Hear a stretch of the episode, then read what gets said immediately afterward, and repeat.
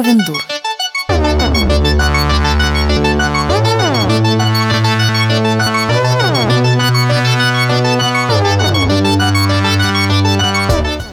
Всем привет! С вами Ковендур.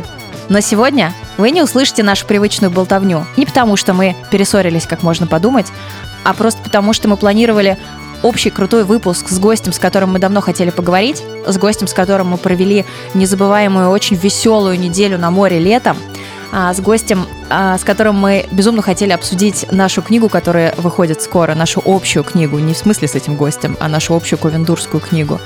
Но Конечно, я уже проспойлерила, но имя называть я вам не буду, этого гостя. Мы сами немножко его, а точнее ее, обломали записью, потому что неожиданно у каждой из нас случился форс-мажор. И сегодня мы, наверное, про это вам как раз и расскажем, потому что вот мы даже не можем созвониться в одно и то же время, чтобы обсудить, поорать, посмеяться над этим, поплакать, рассказать еще какую-то очередную историю.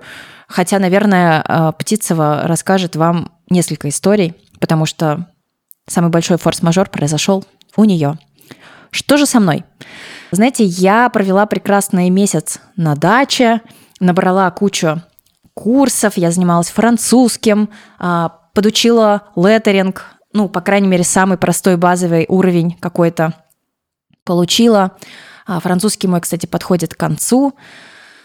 И думала, что дальше моя жизнь пойдет в таком же уже каком-то безработном, непонятном режиме. Я буду брать изредка фотосессии, мы будем на них покупать хлеб и гречку, и будем вот а, следующую волну а, пандемии так как-то переживать.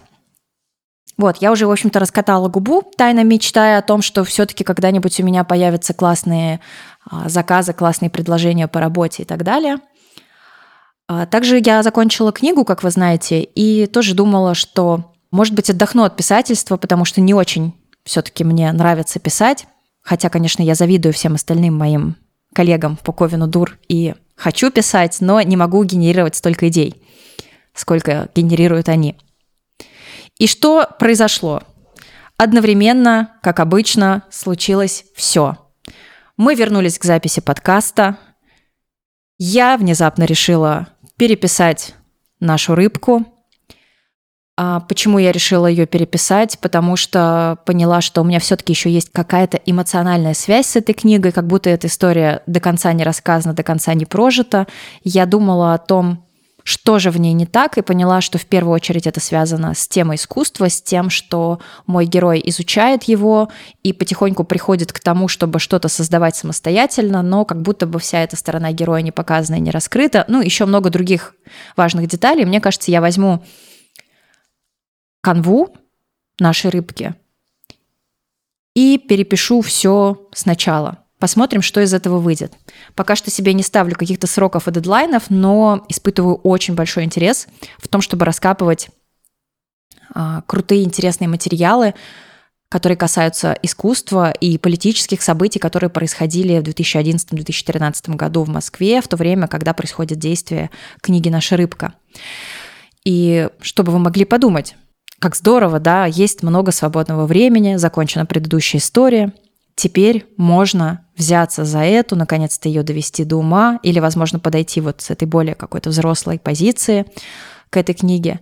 Одновременно с этим мне предлагают крутой, интересный иллюстраторский проект, очень атмосферный, а, в который я очень верю, оплата за который меня сильно прям устраивает. А, этот проект а, совместно с человеком, с которым мне приятно работать. Я пока что не буду спойлерить по поводу этого проекта, чуть позже о нем расскажу. А, но у этого проекта достаточно сжатые сроки, и поэтому нужно рисовать активно, плотно, каждый день, по графику, потому что, ну, иначе мы просто не успеем.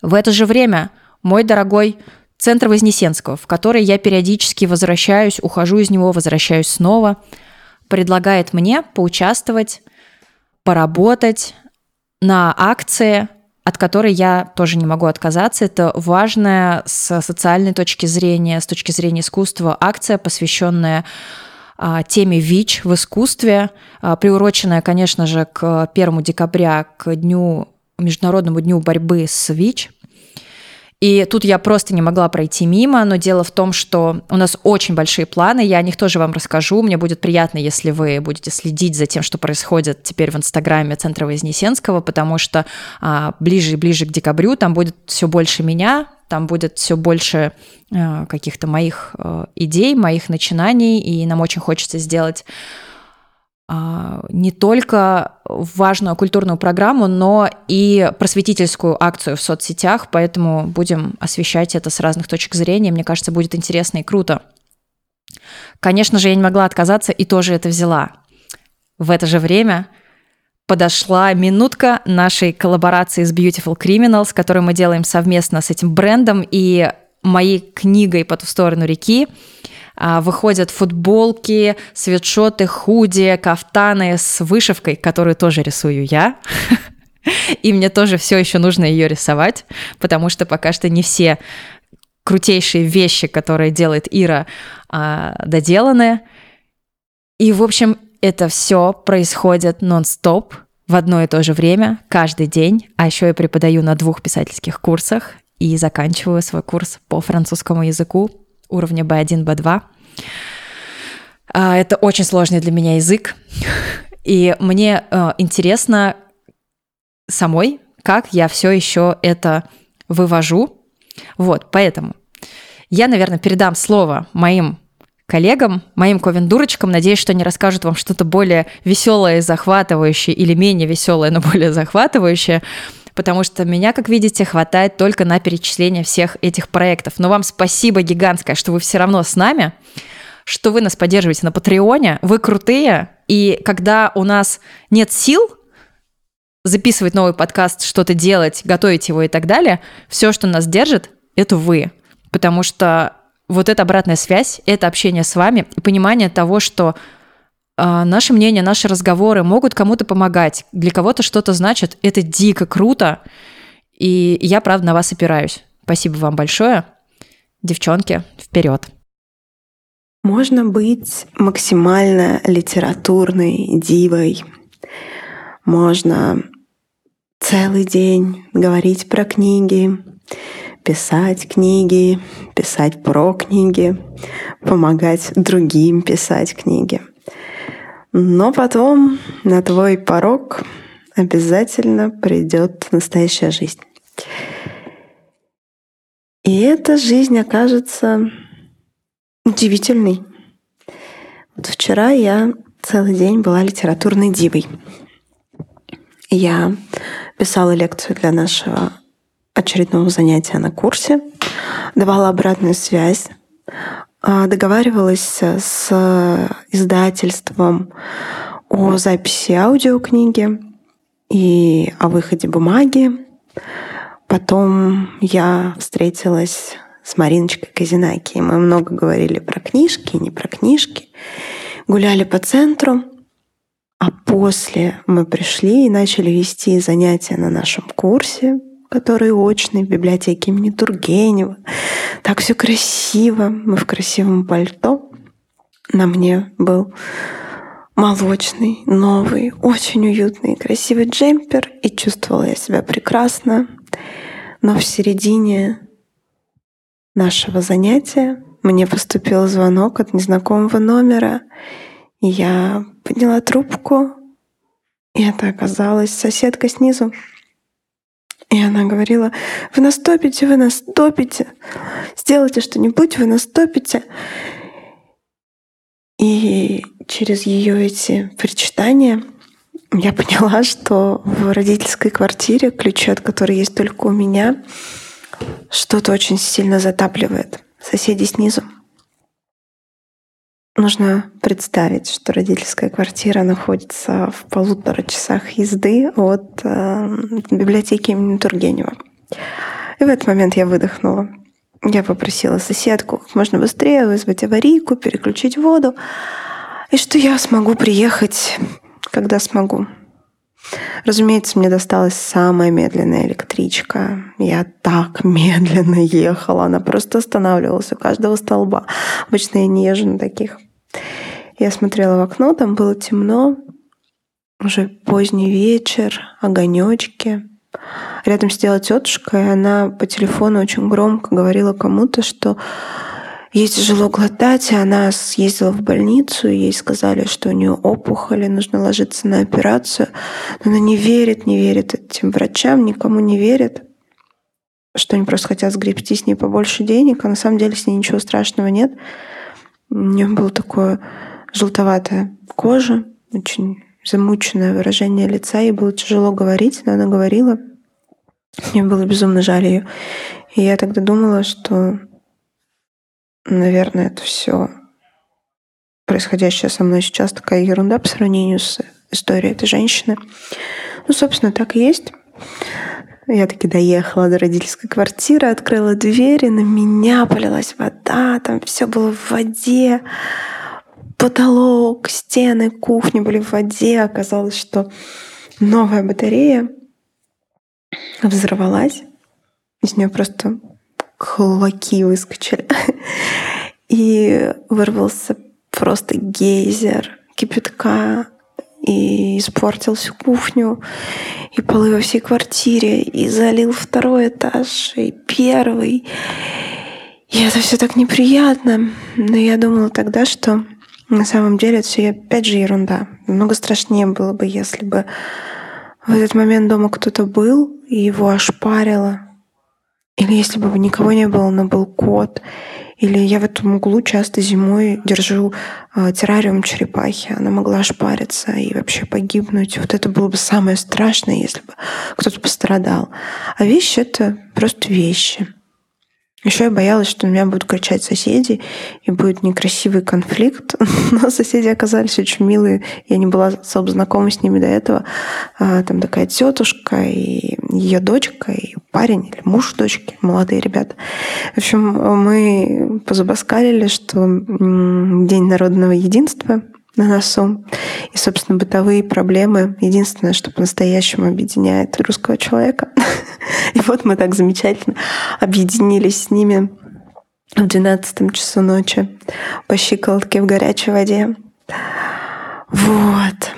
И потом мы до трех утра с моим мужем собирали всякую испорченную кипятком штуку по всей квартире. Какие-то коробки, вещи, коврики, все-все-все, стол развалился. И сегодня целый день этим занимаемся. И поэтому у нас не получилось записать большой выпуск подкаста, который мы планировали. Теперь будем записывать на следующей неделе. Ну, короче, это было все очень суматошно.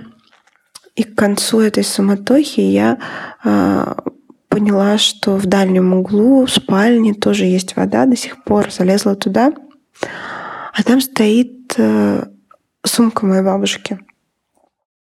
Бабушки нет уже два года, а я все никак в эту сумку не могла решиться заглянуть.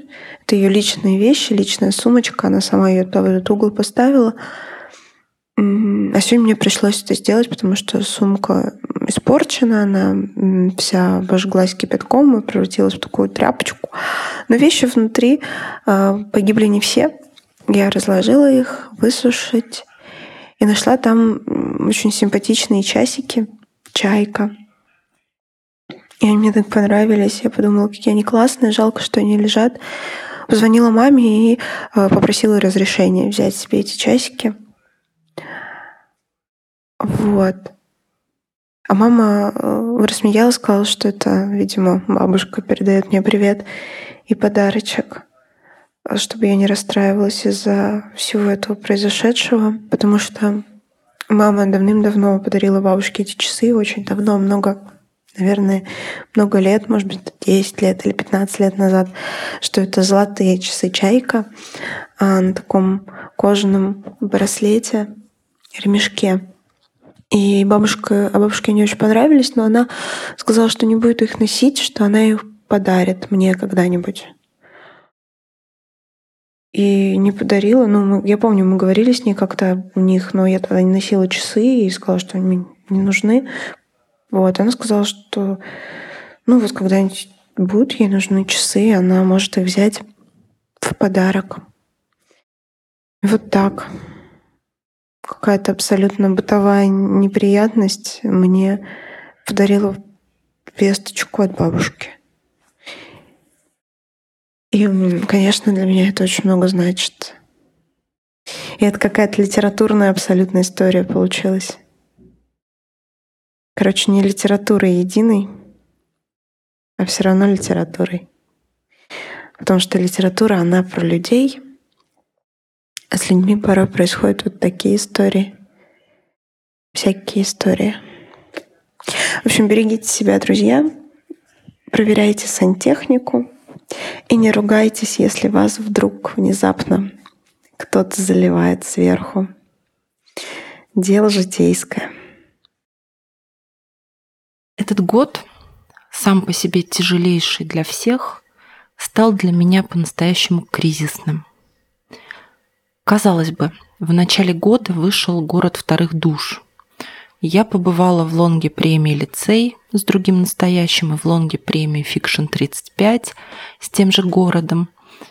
Я преподаю литмастерство, что-то там редактирую и корректирую. В следующем году другое настоящее выйдет в бумаге. В общем, живу-выживаю. Но я стала задавать себе вопросы.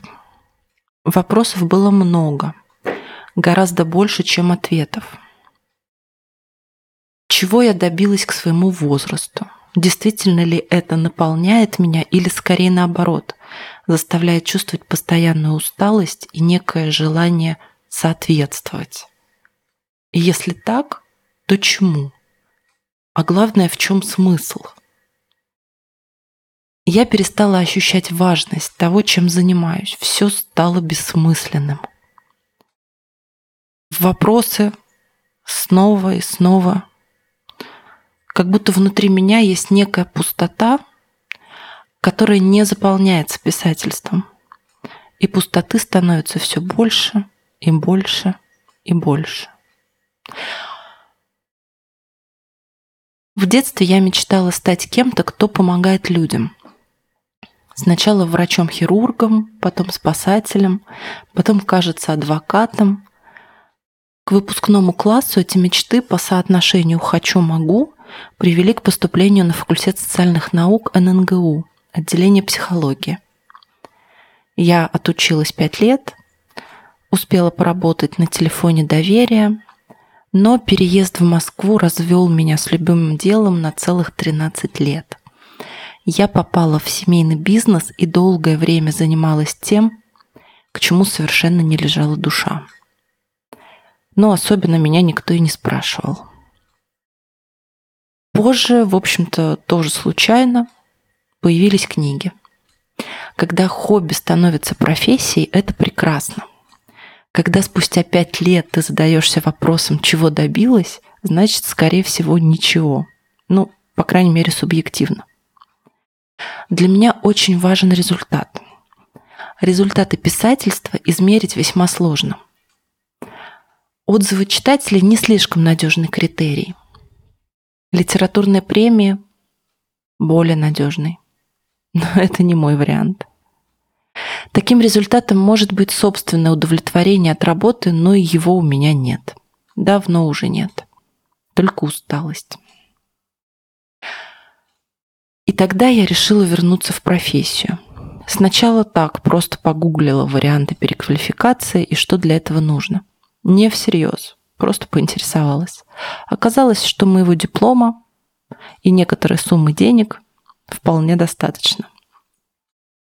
В следующем году я могу поступить на очку в выбранный вуз и специализироваться на клинической психологии.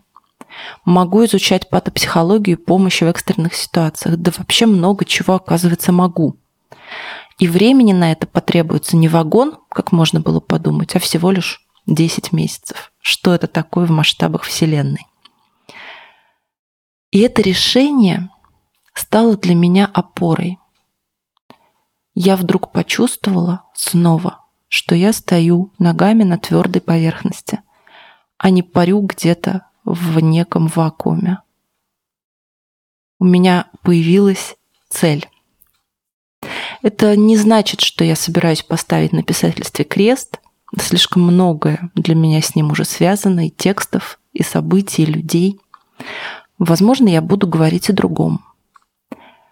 О том, что невозможно придумать из головы, не пройдя самостоятельно и не проживая этот опыт. Возможно, я буду говорить тише и реже. А возможно, не буду вообще. И это тоже мой путь. И мне он нравится. Хотя бы тем, что он мой.